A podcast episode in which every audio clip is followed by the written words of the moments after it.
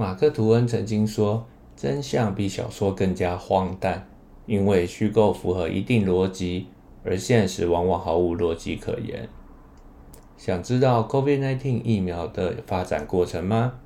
你知道第一剂疫苗是科学家、企业、政府官员交织而成的国际发展竞赛吗？今天就来介绍这本《疫苗战争》吧。大家好，欢迎来到那些阅读教我的事，我是俊伟。之前我们介绍过一系列的书，未来也会制作更多内容，记得按一下订阅，追踪以免错过最新一集的更新哦。这本《疫苗战争》的作者啊，Brandon Borrell 是一位得奖的记者，曾经为《纽约时报》《国家地理》彭博撰稿。那这本书主要以时间序排列哦，从二零二零年到二零二一年分成四个章节，记录了美国如何应对这次的疫情哦。那第一部分是出现，时间点是二零二零年一月到二零二零年三月。第二部分是封城，时间点是二零二零年三月到二零二零年五月。第三部分是试验。时间点是二零二零年五月到二零二零年十月，第四部分是问世，时间点是二零二零年十月到二零二一年一月哦。那接下来呢，会按照时间轴摘录部分内容跟大家分享。在二零二零年一月的世界经济论坛呢，依照 A Z、赛诺菲、默克这些大药厂执行长所发表的结论是。追逐新兴传染病无利可图哦，就像更久之前的兹卡病毒、伊波拉病毒，大多数疫情爆发时都相当吓人哦。然而，占据新闻头版的事件很快就被人们忘记。疫苗得花数十亿美元开发，耗时数年甚至数十年才能推出市场。一旦短暂的流行过去，就没有人可以试验开发中的疫苗。更重要的是，没有人会买你的疫苗。来自政府啊基金会的外部基金将很快枯竭，计划将被搁置。所以何必强求呢？那就在大多数美国人半信半疑的时候啊，二零二零年二月一号，沿途经过越南、台湾、香港的游轮“钻石公主号 ”（Diamond Princess） 爆发了疫情。所有旅客将被隔离在自己的舱房中十四天哦。那随着旅客越来越多确诊哦，美国疾病管制中心啊、国务院官员纷纷召开紧急会议，讨论需不需要撤出游轮上的美国游客哦。那会议的结论是，可以进行撤离行动，但是不能把检测阳性的人带回国，必须在日本的医院隔离哦。那如此复杂、高风险的行动，在美国历史上从未进行过，然而却势在必行。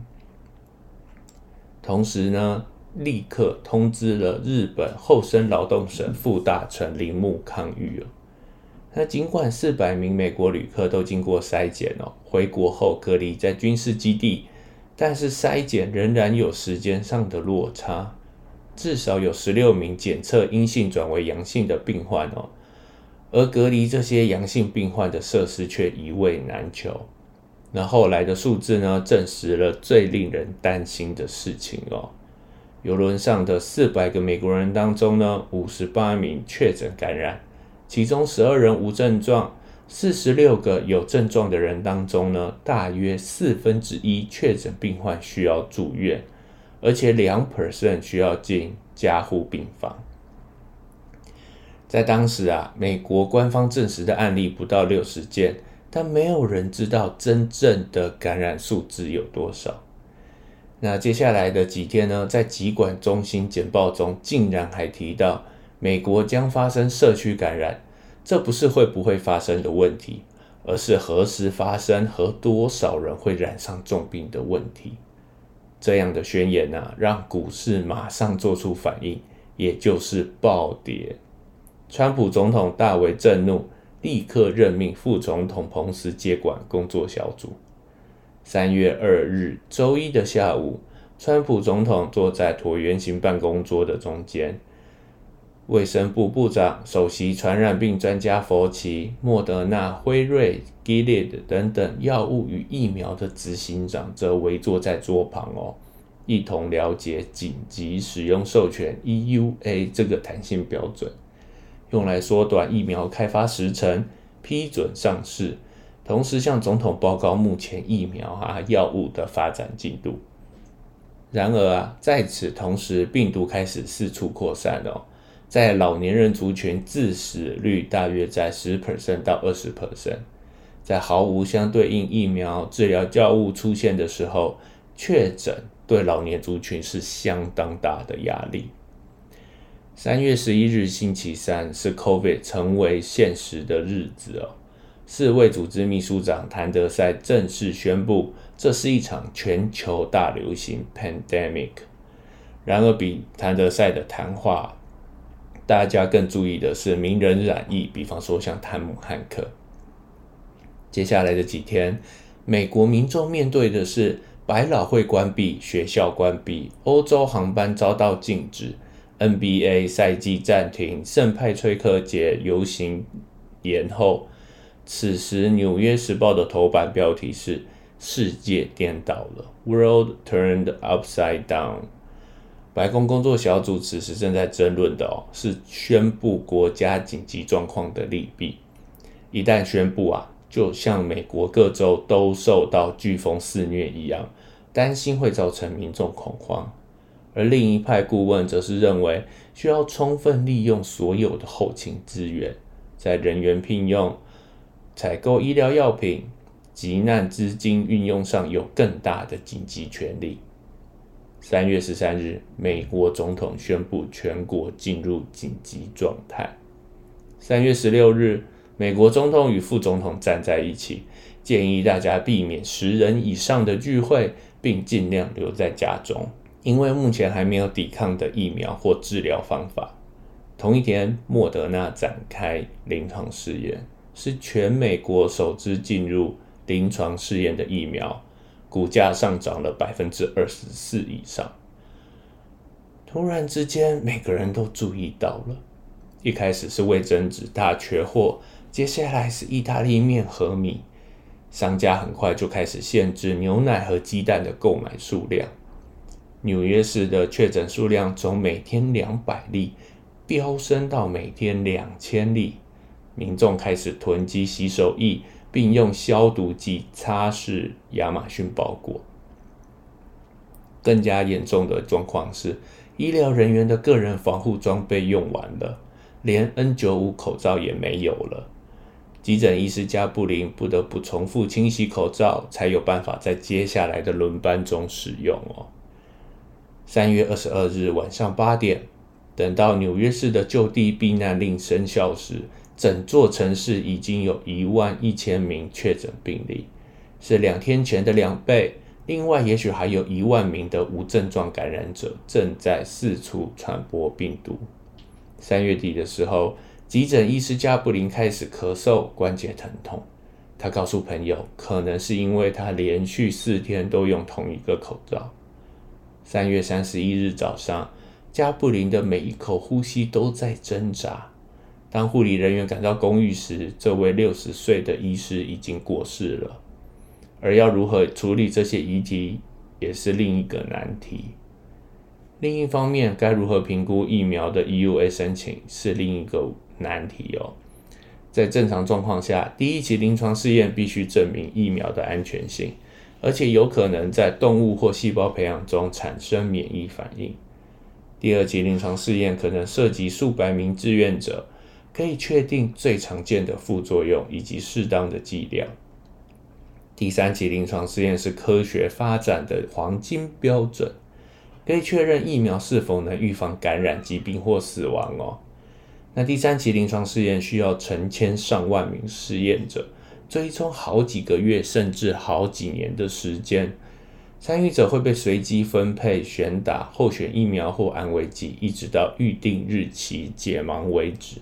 第三期临床试验通常会持续一年哦，之后才会比较疫苗组与安慰剂组，以此确定疫苗是否提供健康上的好处。大规模实验还有另一个好处，可以提早发现可能的罕见副作用。只有在这些科学数据让食药局认为疫苗的好处大于任何潜在风险时，才会批准疫苗。长久以来，疾病爆发的难题哦，就是等到安慰剂组有足够的确诊或死亡病例时，疫情早已消退。相比之下，当美国每天有超过两千名死于 COVID，每天因为封城就损失好几百亿美元，一个成功的疫苗可以为美国带来三兆美元的回报。取速行动计划 （Project Warp Speed）。之后改名为取速行动 （Operation Warp Speed），就此诞生。目的是利用跨领域、跨部门的团队，全力加速安全有效疫苗的研发。目标在二零二零年十月之前，能让大众广泛接种。那怎么可能在这么短时间内就做到呢？答案就是在疫苗仍然在实验期间就开始制造。虽然会大幅增加成本，但是可以将时间缩短六个月以上。放手去做吧，川普总统这么说。而这个团队要成功哦，整个卫生部，包含疾病管制中心 CDC、美国国家卫生研究院 NIH、食品药物管理局 FDA 都必须团结起来。军方和邮政系统也需要提供物资运送。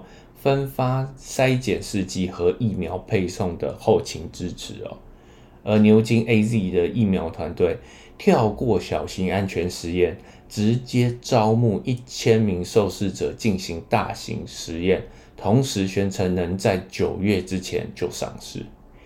疫苗的国际研发竞赛正式公开亮相起跑，莫德纳、辉瑞、B N T、赛诺菲、交生。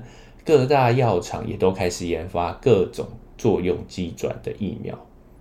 那时间快转到七月二十七日哦，在经历过许多实验设计的讨论，甚至是争执之后，第一位莫德纳三期临床试验志愿者终于接种。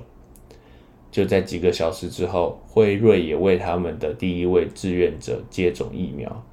最后，在经历过川普确诊、民众对疫苗的疑虑逐渐升高、美国总统选举的震荡之后，十一月八日，辉瑞终于公开临床实验数据，高达九十 percent 的保护力，一瞬间成为局势关注的重大消息。十一月十五日，莫德纳也带来同样的好消息，终结疫情的那一天终于迎来了曙光。过程中的政治冲突哦，在这里我就保留不多说，请大家直接看书体会吧。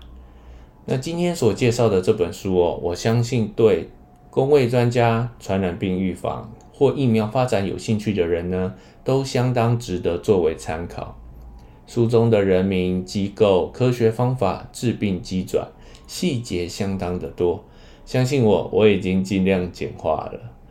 政府单位之间的内斗、整肃、泄密这些情节和发展啊，都不是我们市井小民能够接触到的资讯。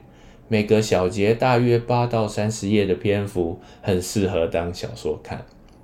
当然，我无法确认书中所有资讯的真实性、正确性，要相信多少，取决于所有的读者跟麦克风啊、耳机前面的你。每一次的经验。都是学习成长的养分哦。台湾在经历过 SARS 之后，建立了疫情指挥中心这个任务编组制度，才能有效的控制 COVID 疫情。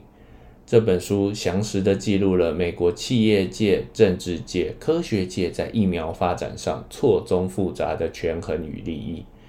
从二零二二年回头看这段时间呢，疫情似乎已经走向尾声了。但是这段奋斗的过程值得作为警惕，留下记录给未来借鉴。疫苗相关的书后来也出了许多本，像是《疫苗商战》这本介绍疫苗发展的书，还有《疫苗先锋》两位牛津大学 A Z 疫苗团队主持人所写的书。其他像辉瑞登月任务、光速计划、B N T 疫苗研发之路，这些书都可以作为参考的切入点哦。这集到这边也该告一段落。如果喜欢今天的介绍，记得订阅我们频道，也欢迎分享出去，让更多人知道《疫苗战争》这本书。那些阅读教我的事，我们另一集见喽。